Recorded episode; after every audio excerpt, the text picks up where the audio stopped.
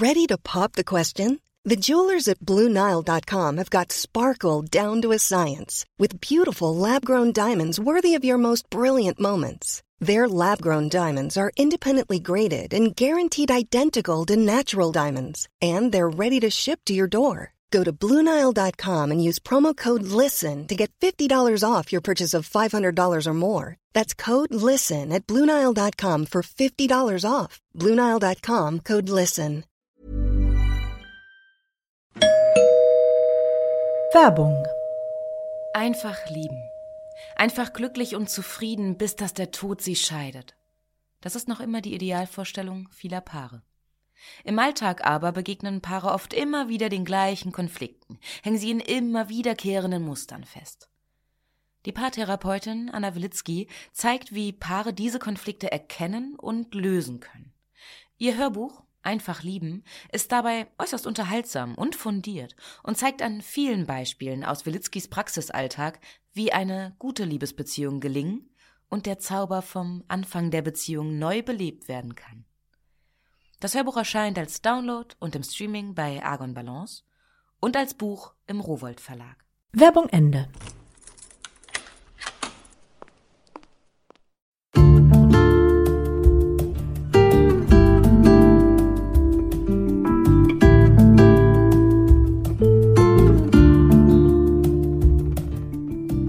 Herzlich willkommen zur neuen Folge von Einfach ganz Leben, dem Podcast für bewusstes Leben.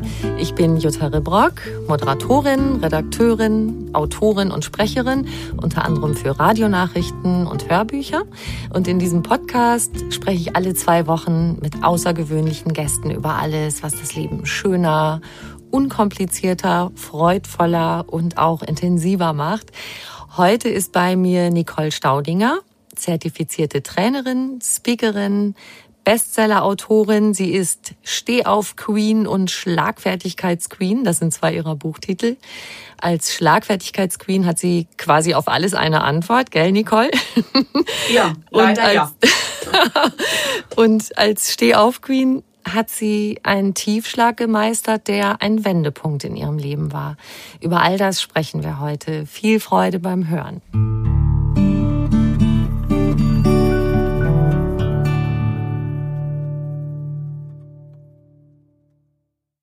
Liebe Nicole, schön, dass du da bist. Ganz, ganz lieben Dank. Ich habe eben gedacht, als du gesagt hast, wir sprechen alle zwei Wochen mit interessanten Persönlichkeiten, kommt als nächster Satz und weil diesmal keiner Zeit hatte, haben wir uns in Nicole eingeladen. Ich wusste doch, du bist die Schlagfertigkeitsqueen. du, ich habe jetzt sehr, sehr intensive Tage mit dir verbracht. Also nicht mit dir persönlich, aber mit deinen Büchern und deinen Podcast-Folgen und ich hatte oft Tränen in den Augen und oft habe ich Tränen lachen müssen. Du bist für mich auf jeden Fall auch eine Humor Queen, also eine Königin des Humors. Ja, danke schön. Ich glaube, das ist eins deiner wichtigsten Rezepte, oder? Ähm, ich glaube fast auch, weil der Humor, der ändert ja auch an den Fakten nichts, aber der macht die vielleicht kurzfristig ein bisschen erträglicher. Ja, Lass uns gleich über eins deiner jüngeren Projekte sprechen, entstanden in Corona-Zeiten, dein Podcast Scheiter heiter, gelassen durch die Krise. Was steckt da drin? Was bekommen wir da von dir? Ähm, Im Prinzip bekommt ihr gepflückte Blumen, glaube ich. ähm, damals bei dieser doch existenziellen Krise, die ich hatte vor sechs Jahren, bin ich im Berg gegangen, den ich auf dem Plan hatte und im Nachgang habe ich da ein paar Blumen wachsen sehen und die habe ich eingesammelt. Und ich meine, dass mir die Krise damit jetzt erträglicher ist. Ja, du hast es schon angesprochen. Dein Leben hat plötzlich Kopf gestanden, als du mit 32 war das, gell? als junge Mutter die Diagnose Krebs bekommen hast, ein aggressiver Brustkrebs. Und diese Krankheit, die hat dir ja auch in vielerlei Hinsicht sowas wie eine Radikalität gegeben. Zum Beispiel das, was wirklich zählt, ist jetzt, gerade heute, in diesem Augenblick. Klar, das haben wir alle schon gehört. Wir leben aber oft nicht danach. Wie machst du das? Also was hat sich für dich als wirklich essentiell wichtig herausgestellt? Dass wir mehr als das Jetzt nicht haben. Und das klingt so nach Phrase, Jutta, ne? Das haben wir alle schon gehört. Mhm das mit Leben zu füllen, ist nochmal was anderes. sowohl damals auf den Krebs gemünzt, als auch heute auf die Corona-Zeit. Ich habe da gerade mit einer Freundin drüber telefoniert. Beim Krebs war das so, es war eben nicht der Bus, der mich überrollt hat und mir keine Chance mehr gegeben hat und das Leben jetzt direkt beendet. Es war eine Diagnose, die mir die Chance gegeben hat, dagegen was machen zu können, mit Hilfe von professionellen Ärzten. So ist das in der Corona-Zeit ja jetzt auch. Natürlich, wir sind jetzt gerade bedroht. Wir Künstler auch leider immer noch. Und deswegen bringt mir das gar nichts, aufs Morgen zu gucken. Ich muss aufs Jetzt gucken, sonst werde ich für meinen Teil, denn ich kann meine Arbeit momentan bis auf den Podcast und Schreiben gar nicht ausführen und es gibt auch noch keine Prognose, wann sich das wieder ändern könnte. Ähm, ich würde wahnsinnig werden, wenn ich mich jetzt nicht an meine eigenen Regeln halten würde. Sag mal die Regeln. Wir haben noch nicht mal das Heute. Wir haben wirklich nur das Jetzt. In der Corona-Zeit ist uns das doch allen wirklich mal vor Augen geführt worden morgens hieß es noch irgendwie, wir, wir, bringen die Kinder zur Schule. Nachmittags hieß es dann, ja, du holst sie jetzt ab, aber jetzt erstmal für immer. Und diese Nachrichten wandelten sich ja oft von Stunde zu Stunde. Das heißt, wir mussten uns ständig neu justieren. Und das geht einfacher, indem wir uns immer nur auf das Jetzt, auf das Hier und Heute fokussieren und nicht zu weit gucken. Denn aus meiner Erfahrung heraus ist es so, ich bin schon gut im Sorgen machen. Ich kann mir gut sieben Millionen Sorgen machen. Meistens treffen 6,9 Millionen davon gar nicht ein. Und dann habe ich die Zeit äh, verplempert. Die hätte ich mit Bücherschreiben oder mit Memory-Spielen nutzen können. Ähm, und ich, das ist das Allerwichtigste für mich. Die Sorgen, die ich mir heute mache, haben gar keinen Einfluss auf das, was da morgen kommt. Das finde ich auch eins der, der schwersten Sachen. Dann wirklich zu sagen, sortiere die Sorgen aus deinem Kopf raus, konzentriere dich tatsächlich auf das, was jetzt ist, und dann schleichen die sich aber immer wieder rein. Wie kriegst du die weg? Indem dass ich mir bewusst mache, dass meine Gedanken ähm, kein Eigenleben führen. Ne? Also im besten Fall. Natürlich gibt es Krankheitsbilder, äh, wo das nochmal anders ist, aber im besten Fall sind das meine Gedanken. Die mache ich mir. Und wenn ich merke, ich bin in diesem Karussell drin und dann kann man sich ja auch ganz schnell wirklich nach unten denken, ja, ähm, habe ich für mich herausgefunden, dass ich da mit Humor wieder weiterkomme, dass ich dann denke, alles klar, also jetzt zum Beispiel ist ähm, äh, gerade nicht nur diese Corona-Zeit äh, sowieso doof, ähm, ist, ich, hab, ich stehe kurz vorm Jahrestag. Ich habe heute in einer Woche Geburtstag am ähm, 15. Juni und ähm, da habe ich auch die Diagnose bekommen. Und diese Jahrestage, die sind schwierig. Die werden besser mit jedem Jahr, aber trotzdem sind sie schwierig. Und ich weiß, dass das aber nur meine Gedanken sind die mir jetzt da einen Strich durch die Rechnung machen, einen schönen Tag zu vollbringen. Und wenn ich merke, dass die Angst zu hoch kommt, dann gehe ich mit mir selbst in so eine humorvolle Zwiesprache und sage zu mir selbst, okay, Fräulein, du bist jetzt auf Stufe 4 von 10, was die Angst angeht. Gucken wir doch mal, ob wir dich einmal auf die 10 bekommen, dann gibst du vielleicht wieder Ruhe. Das heißt, auch da hilft mir die Selbstansprache, wieder zu mir zu finden. Und wir können ja mal gerade überlegen, wenn wir so gut sind im Horrorszenario ausmalen, Vielleicht kriegen wir das ja auch andersrum hin. Denn vielleicht wird ja auch alles richtig, richtig geil. Das könnte ja auch mal sein, ne? Wenn wir uns schon irgendwie eine Depression rein äh, gedacht bekommen, dann können wir uns ja vielleicht auch in ein Hochgefühl reindenken. Das ist so verrückt, dass wir das mit den schlechten Sachen so toll können und mit den guten Sachen nicht so gut. Ja, aber das wiederum ist, glaube ich, so ein allgemeines Problem. Ähm, das, äh, weiß nicht, du, wenn, wenn du iPhone hast, wir haben doch alle diese Wetternachrichten da vorne drauf. Ne? Du kannst auch mal angucken, wie das Wetter ist. Und dann hast du darauf stehen Dienstag, Mittwoch, Donnerstag Regen. Und dann guckst du dir den Dienstag mal an und dann steht da zu 20 Prozent Regenwahrscheinlichkeit. Das reicht aber Apple, um den ganzen Tag in Regen einzutauchen. Ey, Kinders, das heißt ja im Umkehrschluss, dass es höchstwahrscheinlich zu 80 Prozent nicht regnet. Und das ist die Frage, worauf lege ich den Fokus? Und das musste ich lernen, ähm, auf was im Leben äh, lege ich den Fokus. Und das habe ich während der Krebserkrankung erlernt und muss es jetzt gerade für mich ganz persönlich auch wieder neu auspacken. Kannst du das so ein bisschen erzählen, als du die Diagnose bekommen hast? Wahrscheinlich erstmal Schockstarre und wie du dich da so rausgebaggert hast? Ähm, diese Diagnose, die ist wie ein Rolltor. Die macht alles dunkel. Für mich zumindest war das damals so. Ähm, und auch wenn die Ärztin mir direkt Mut zugesprochen hat, wie weit die Forschung ist und ähm, äh, dass das auch gut ausgehen könnte, das kam alles nicht mehr an in diesem Moment. Ne? Das war Rolltor zappenduster, Ende aus Mickey Mouse. Und die ersten drei Nächte habe ich auch nur mit ähm, äh, Schlafmittelunterstützung in den Schlaf gefunden. Äh, sonst, sonst findet der Kopf ja gar keine Ruhe. Du, du, also ich war ja direkt in dem Plan in der eigenen Beerdigung. Es war wirklich fies.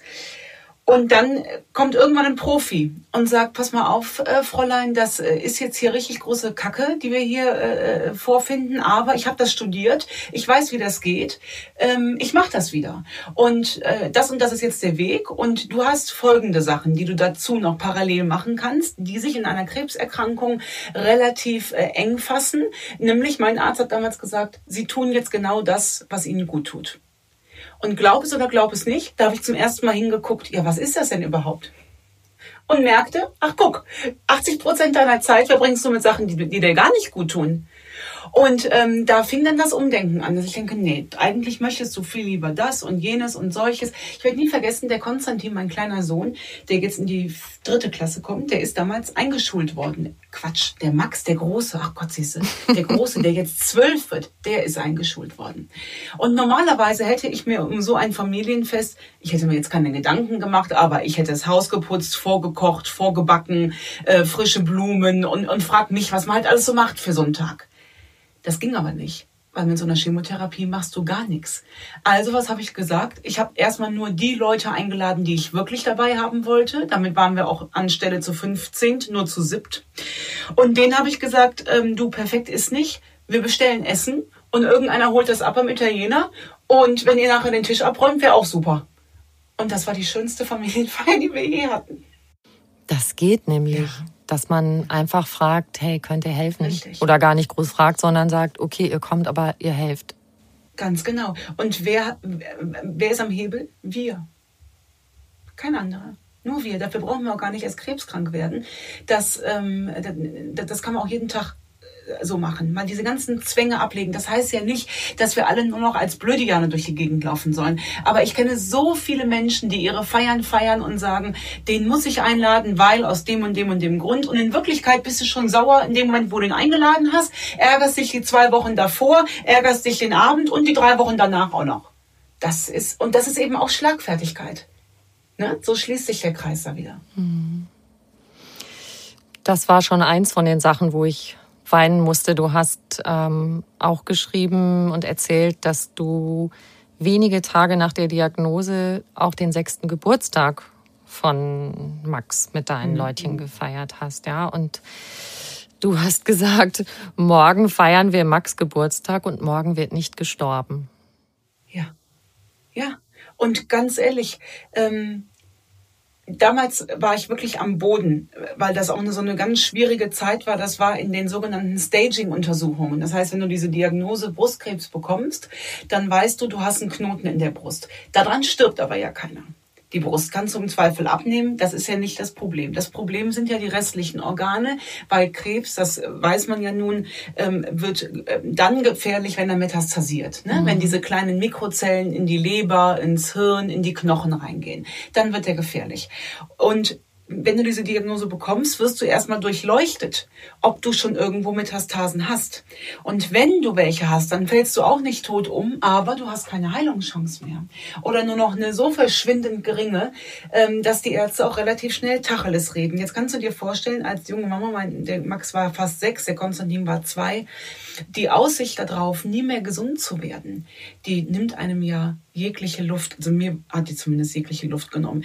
Das heißt, diese Staging-Untersuchungen waren für mich unglaublich belastend. Und ähm, den Tag vor Max Geburtstag wurde die Leber untersucht und der Tag nach Max Geburtstag stand die Knochenzintigraphie an. Und die, Max Geburtstag war der einzig freie Tag in dieser Zeit.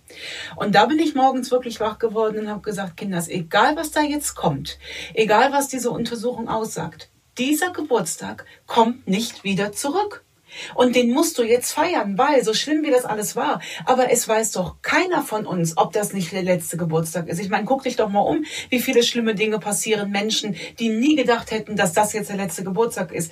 Und das ist doch die einzige Verpflichtung, die wir an das Leben haben, das heute bitte zu genießen. Denn das sehen wir jetzt an Corona, ne? worüber wir vor vier Monaten noch gejammert haben, ist ja heute schon die gute alte Zeit von damals. Ne?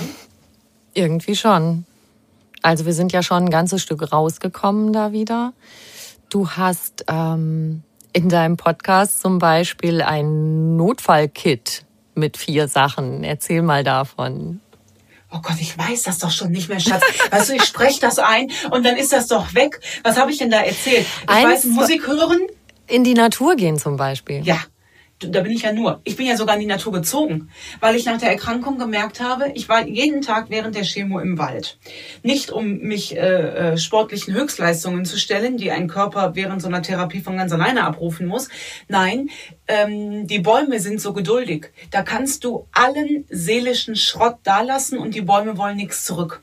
Und das hat mir damals schon viel gegeben und zwar so viel, dass wir dann zwei Jahre später tatsächlich in die Eifel ins Grüne hin umgezogen sind, weil ich gesagt habe, ich für mich und mein Seelenheil, das geht nicht mehr ohne Wald, ohne Natur und das jeden Tag Minimum eine, lieber bis zu vier oder fünf Stunden.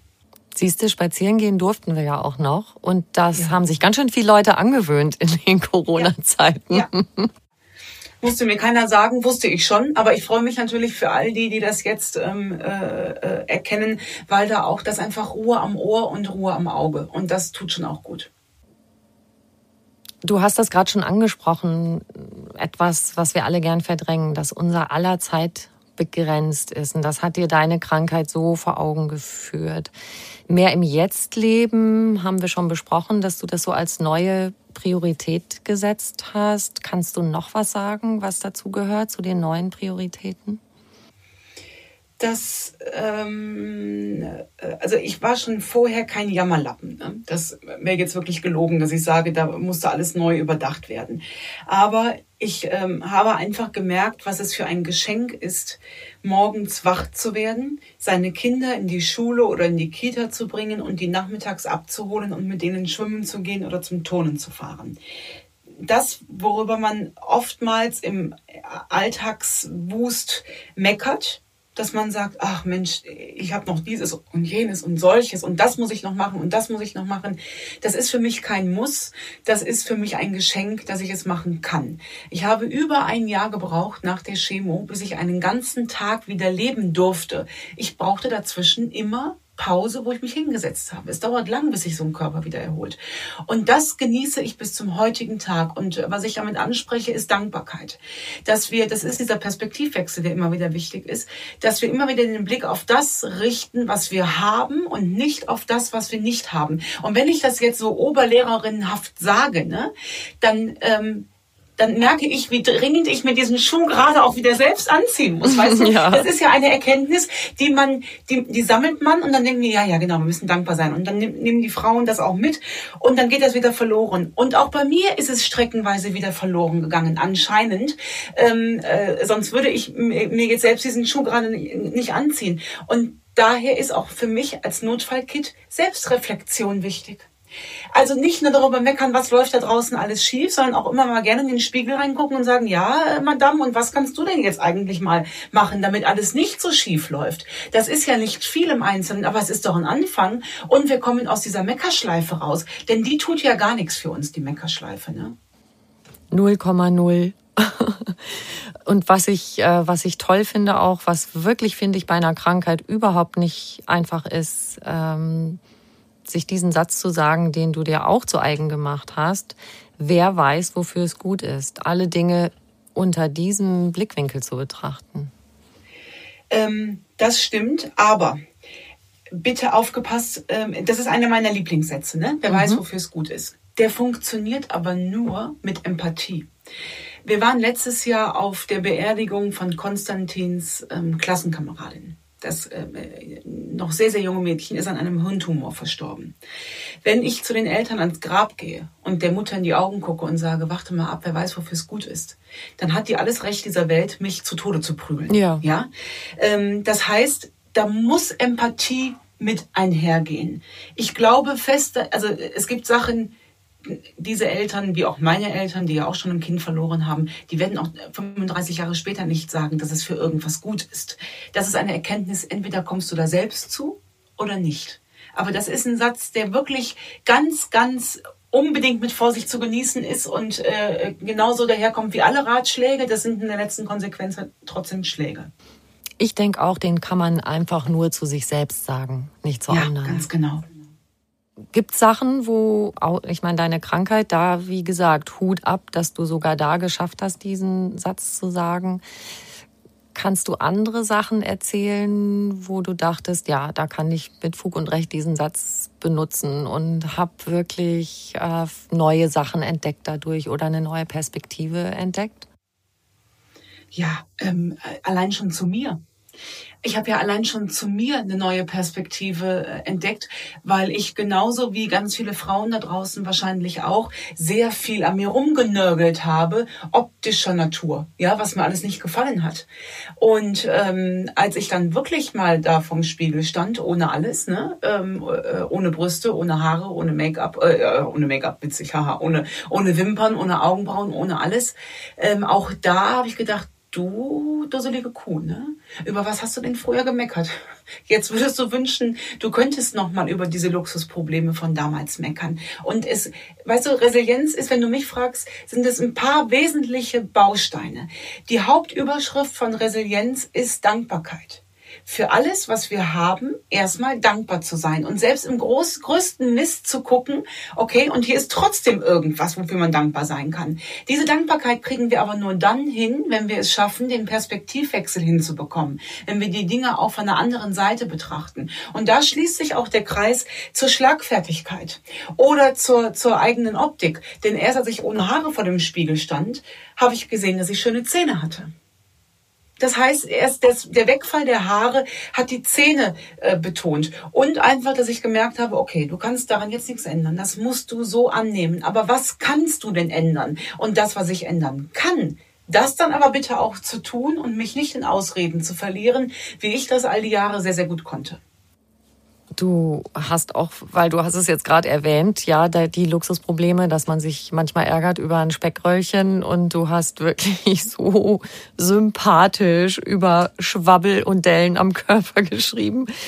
Und dann hast du unglaubliche 30 Kilo abgenommen. Was war da dein Antrieb? Das klang immer so wie, ich stehe dazu und die anderen sollen ruhig ihre doofen Bemerkungen machen.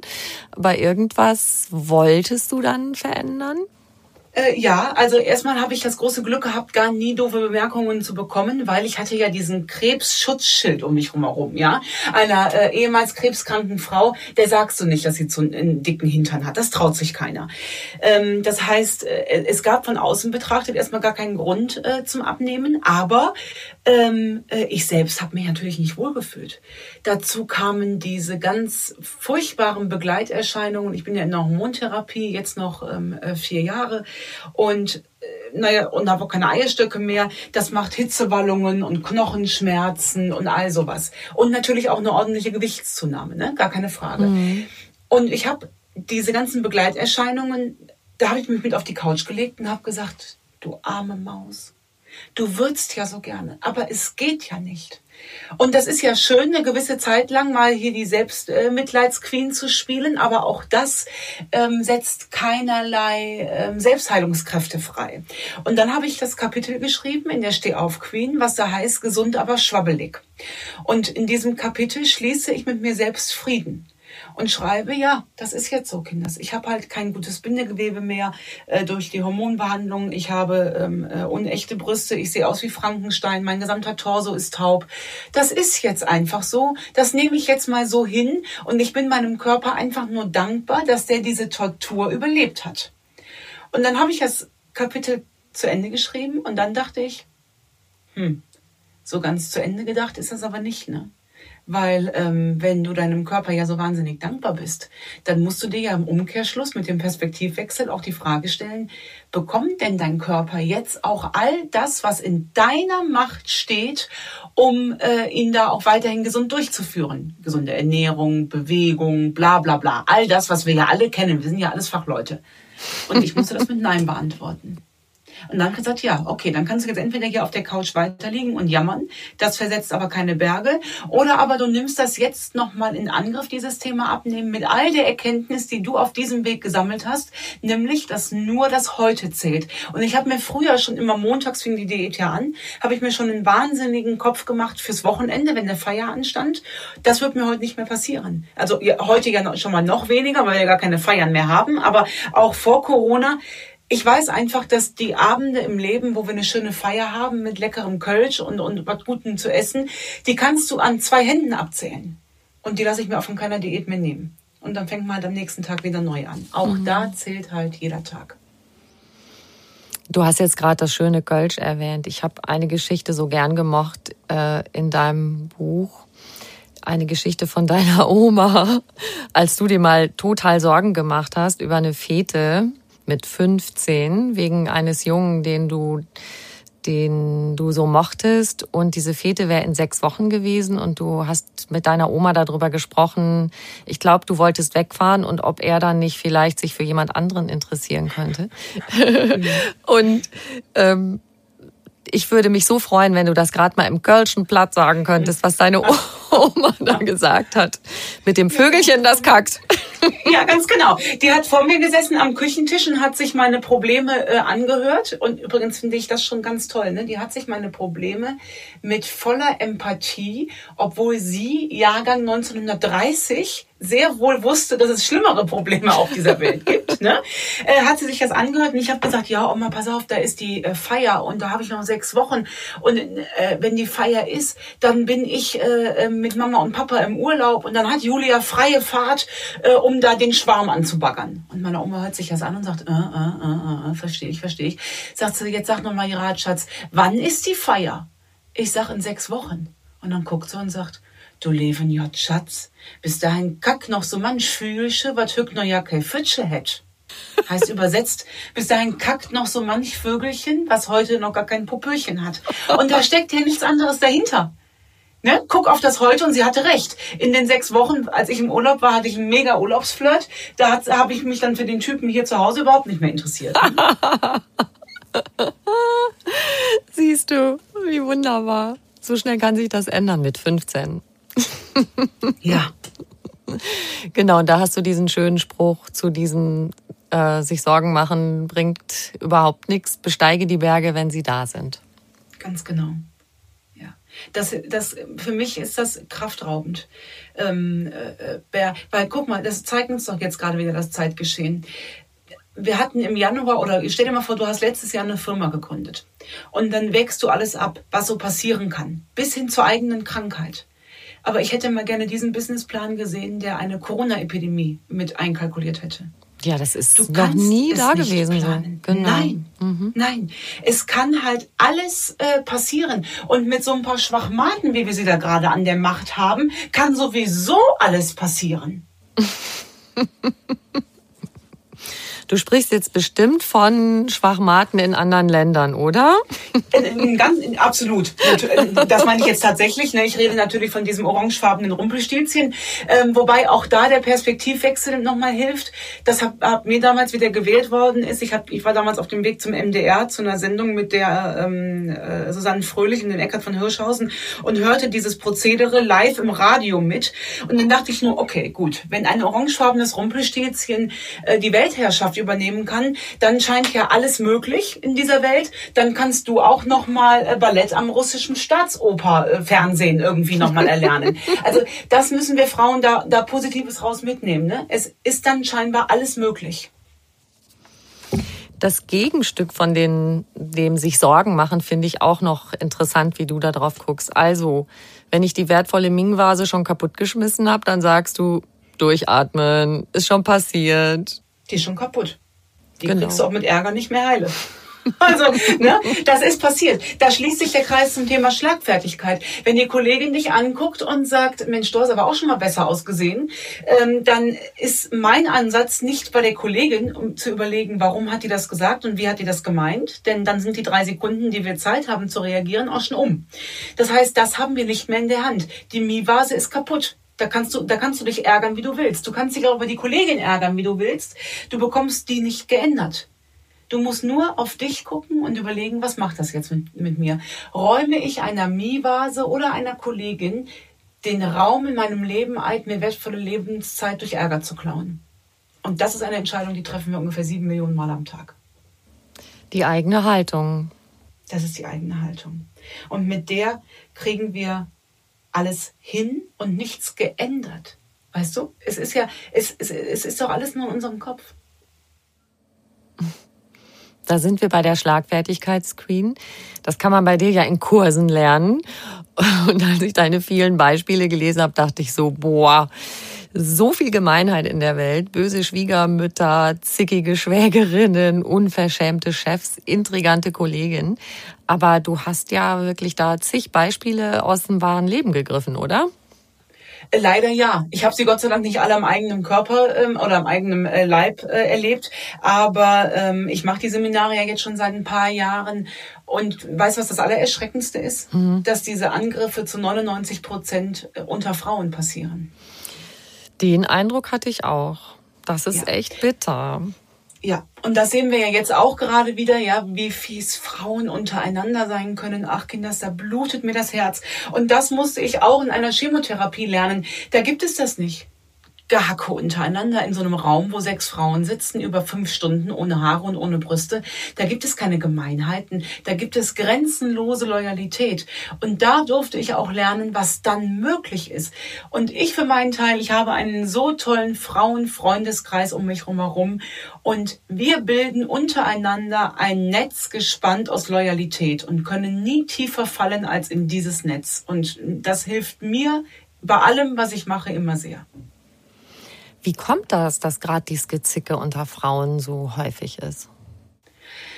Ich glaube, dass ähm, das hat mit Sicherheit äh, geschichtliche Hintergründe, aber das, was ich so beobachten kann, ist, dass wir wahnsinnig viel Energie ins Rechtfertigen legen, ja, dass wir uns gegenseitig für das, was wir tun oder nicht tun, ähm, rechtfertigen. Warum habe ich jetzt Kinder bekommen? Warum gehe ich mit denen arbeiten? Oder ne, warum, warum, warum bekomme ich keine Kinder? Warum gehe ich nicht arbeiten? Es ist ja egal, was wir machen. Wir müssen uns ja immer bei irgendjemandem für irgendwas rechtfertigen.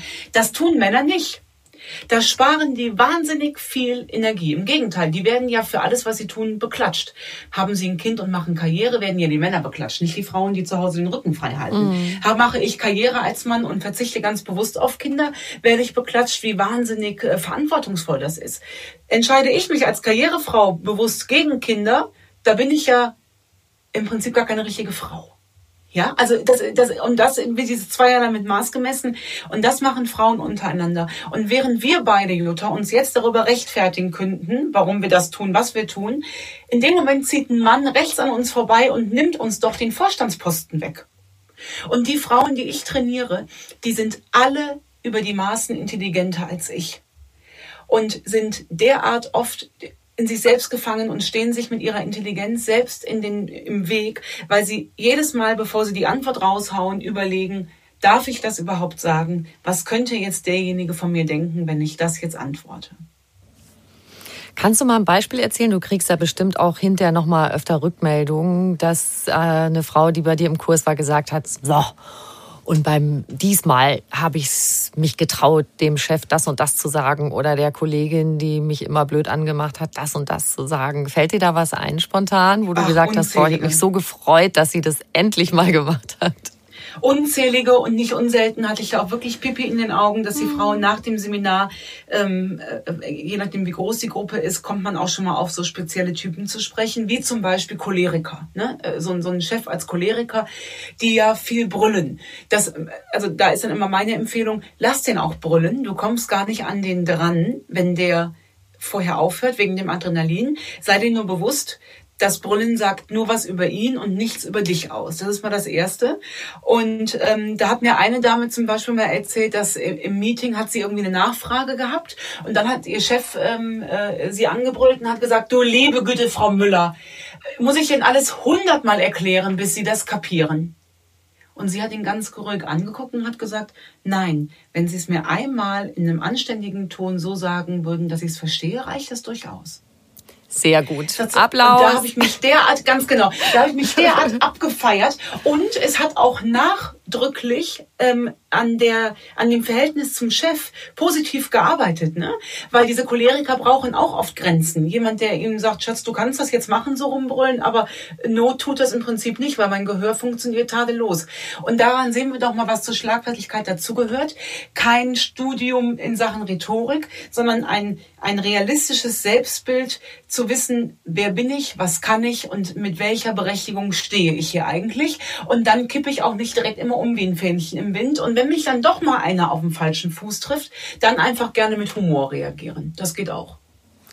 Da hast du auch ein Stichwort genannt, einer deiner wichtigsten Begriffe. Unser Selbstbild muss stimmen, weil wir sonst viel zu oft unter unseren Möglichkeiten bleiben, wie du sagst, weil wir uns klein machen. Kannst du dazu noch mal was sagen? Naja, also das ist so eine Sache, die können wir uns bei den Männern ganz gut abschauen. Ne? Ähm, die Männer finden meistens so, wie Gott sie sich schuf, irgendwie naturgeil. Ne? Die finden so, haben so gar keinen Optimierungsbedarf. Auch wenn wir als Frau sagen, ach Schatz, haben wir so irgendwie acht Kilo Bierbauch, vier würden auch reichen. Nein, das war harte Arbeit.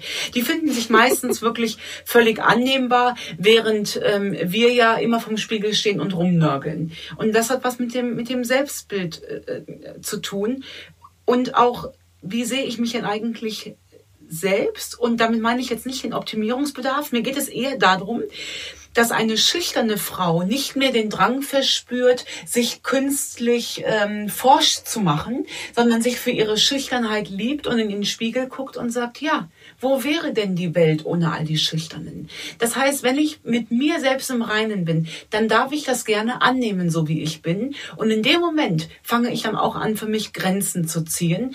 Und diese Grenzen brauche ich, denn ich muss ja binnen drei Sekunden entscheiden, ob äh, der Chef oder die Kollegin so mit mir reden darf.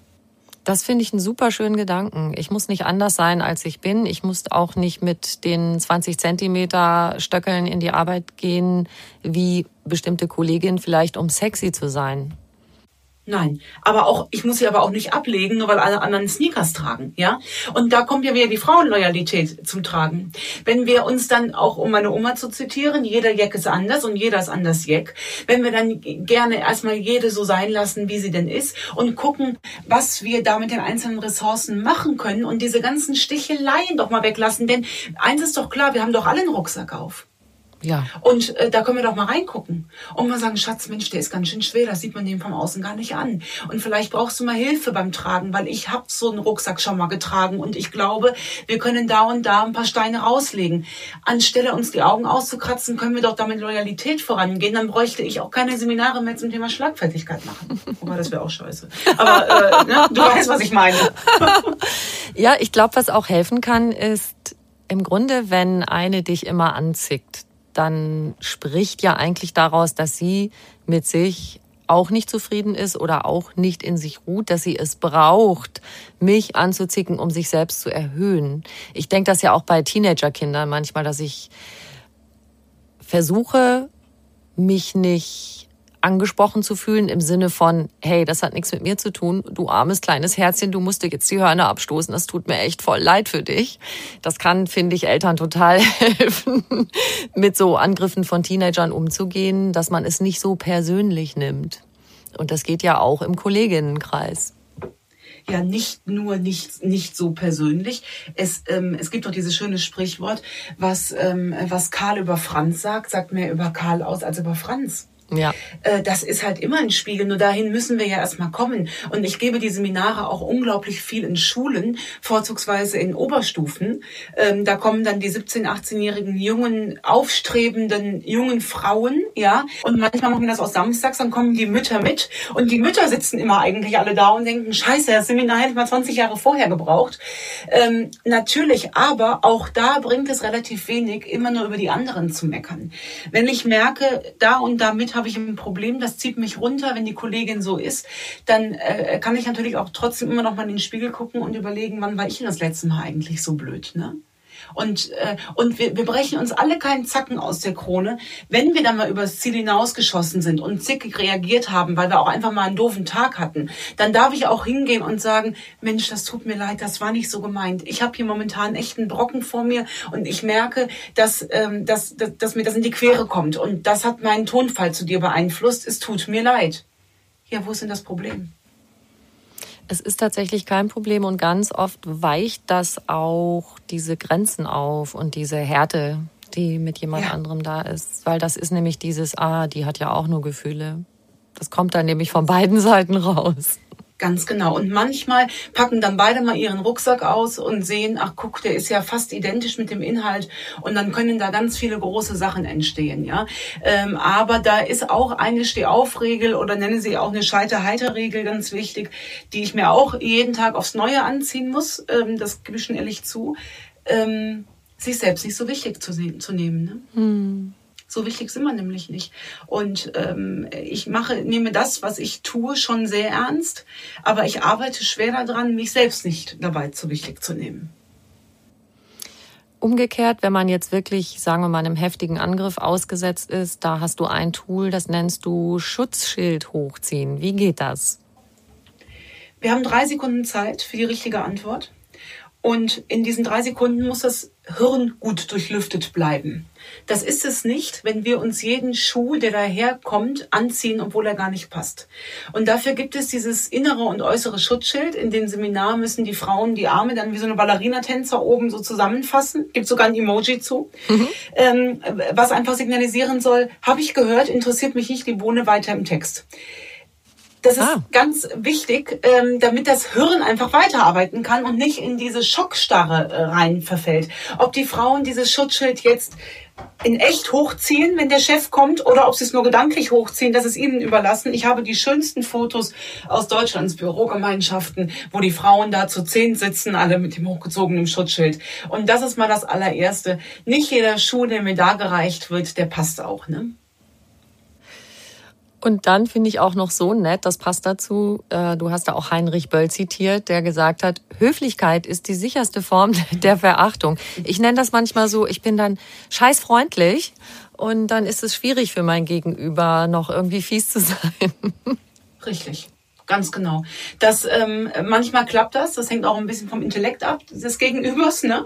Ähm, äh, manchmal klappt das, aber grundsätzlich äh, habe ich mir angeeignet: Je lauter mein Gegenüber, desto unverschämter der wird, desto leiser und freundlicher bin ich. Ne? Und dann auch gerne wirklich ähm, durchatmen. Oder aber ich entscheide mich bewusst dazu, Mensch über den Idioten im Supermarkt, der mir da irgendwie in die Hacken reingefahren ist und dann noch rumgepöbelt hat, dem gönne ich jetzt drei Minuten mit bewusstem Ärger und dann muss es aber auch wieder gut sein.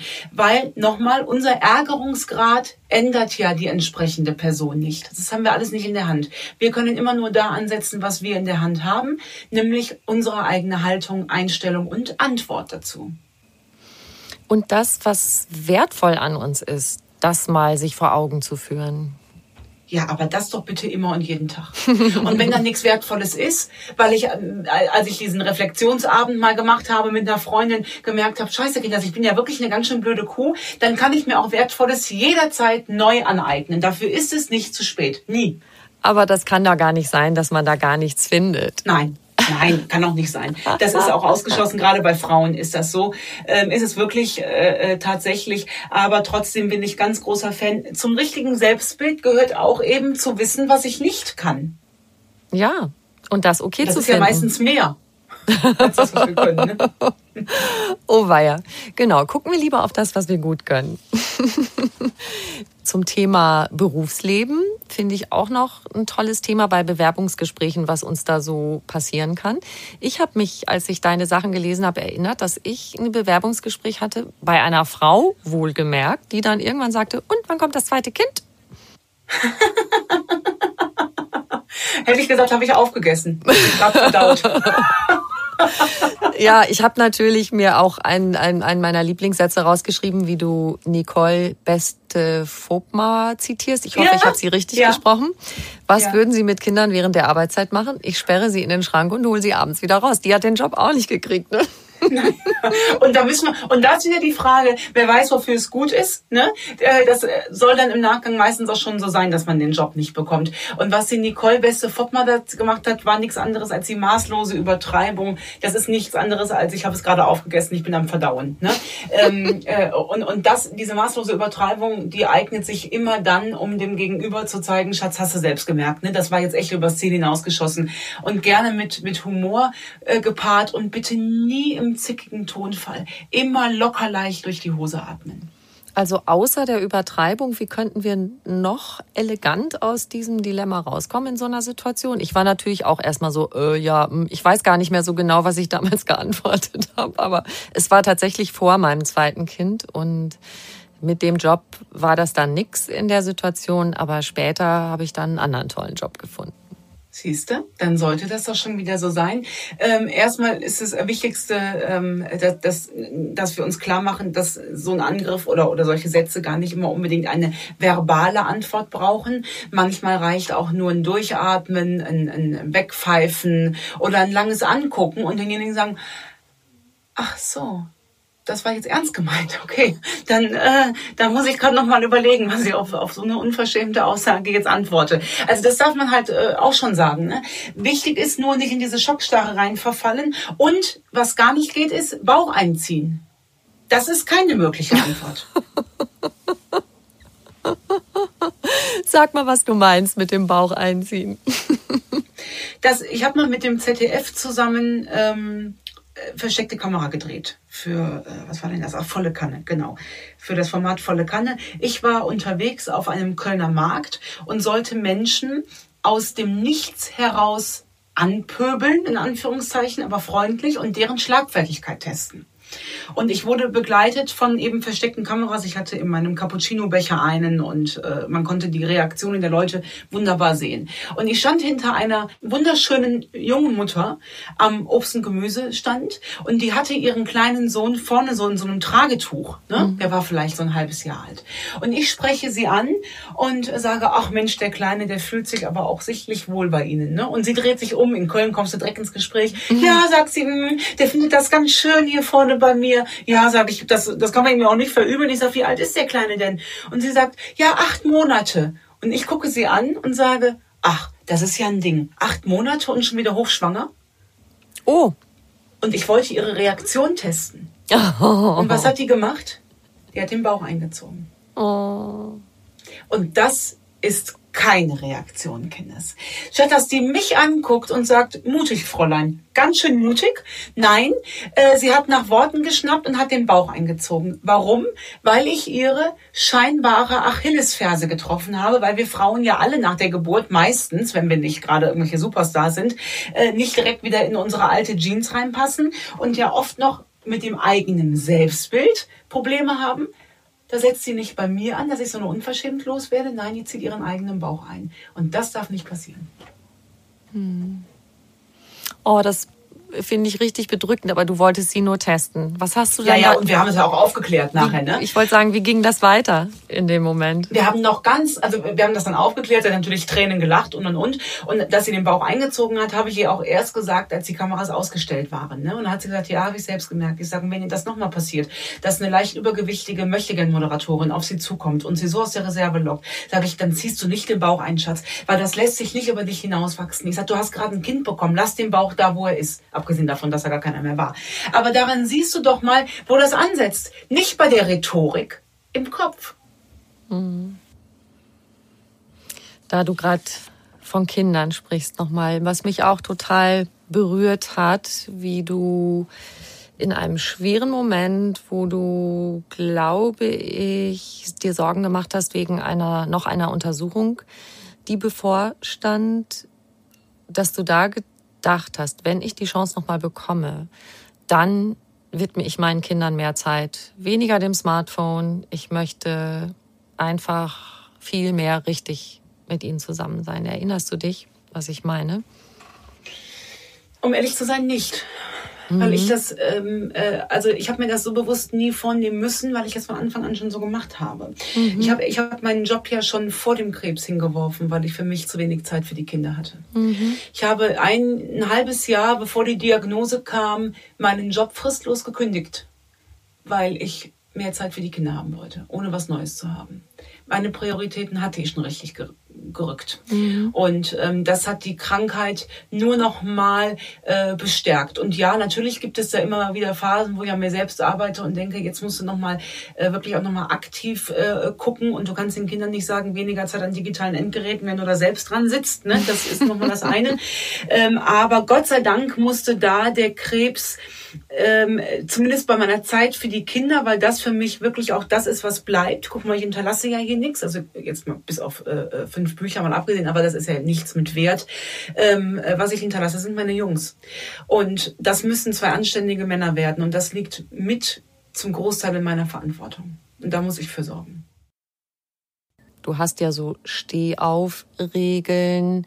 Die können wir nicht alle erzählen hier, aber einfach mal so eine Handvoll, so fünf Tools, wo du sagst, wenn du damit ausgerüstet bist, dann ist schon ganz schön gut.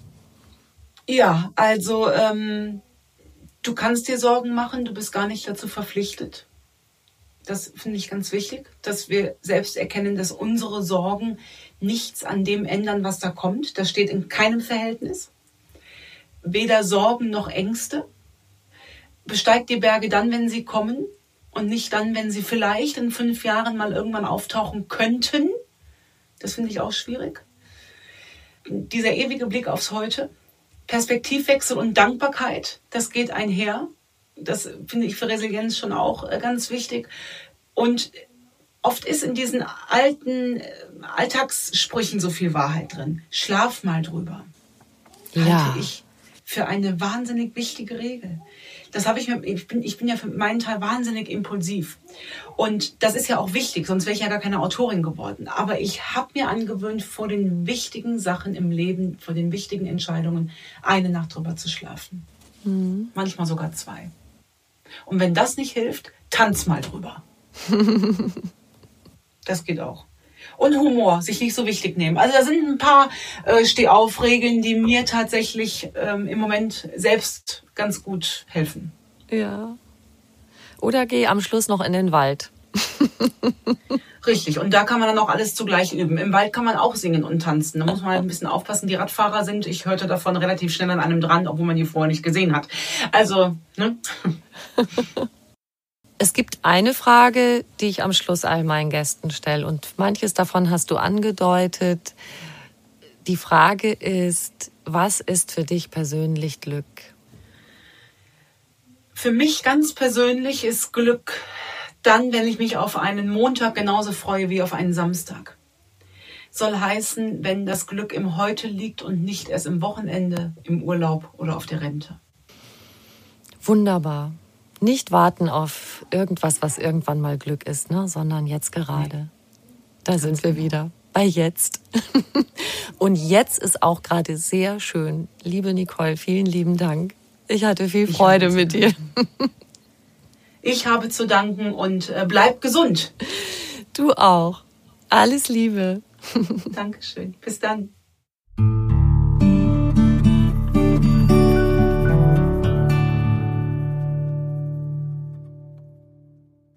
Wenn ihr noch mehr von Nicole hören möchtet, klickt einfach unbedingt rein in ihren Podcast Scheiter heiter, gelassen durch die Krise. Das ist immer rund eine Viertelstunde geballte Power. Wenn ihr mehr Jutta hören möchtet, klickt gerne durch viele weitere wunderbare Gesprächspartner bei Einfach ganz Leben. Und wenn euch dieser Podcast gefallen hat, dann freuen wir uns sehr, wenn ihr uns eine kleine Bewertung schreibt und auf die fünf Sternchen klickt. Ein ganz großes Dankeschön dafür noch viel mehr Tipps und Anregungen für einen bewussten Lebensstil und alles rund um die Themen Achtsamkeit, gesunde Ernährung, Fitness und Work-Life-Balance findet ihr auf einfachganzleben.de. Weitere Podcasts gibt es auf podcast.argon-verlag.de. Diesen Podcast könnt ihr überall hören, wo es Podcasts gibt und dort auch kostenlos abonnieren. Alle zwei Wochen gibt es eine neue Folge und ich freue mich sehr, sehr, wenn ihr wieder reinhört. Bis bald.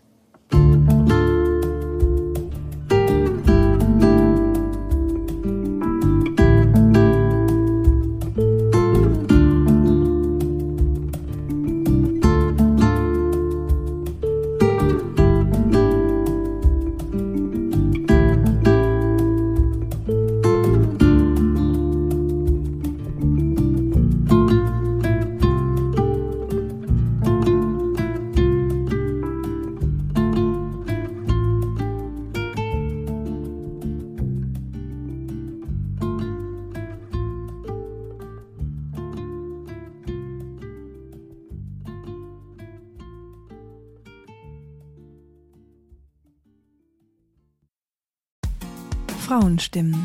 Klagen, lachen, klüger werden.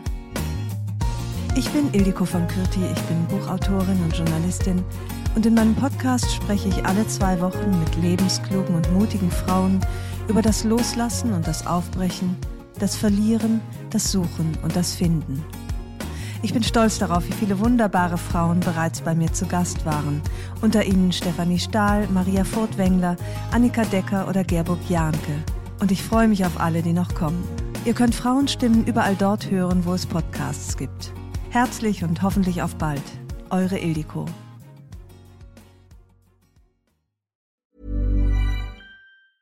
A lot can happen in the next three years. Like a chatbot may be your new best friend. But what won't change? Needing health insurance. United Healthcare Tri Term Medical Plans are available for these changing times Underwritten by Golden Rule Insurance Company, they offer budget-friendly, flexible coverage for people who are in between jobs or missed open enrollment. The plans last nearly three years in some states, with access to a nationwide network of doctors and hospitals. So for whatever tomorrow brings, United Healthcare Tri-Term Medical Plans may be for you. Learn more at uh1.com.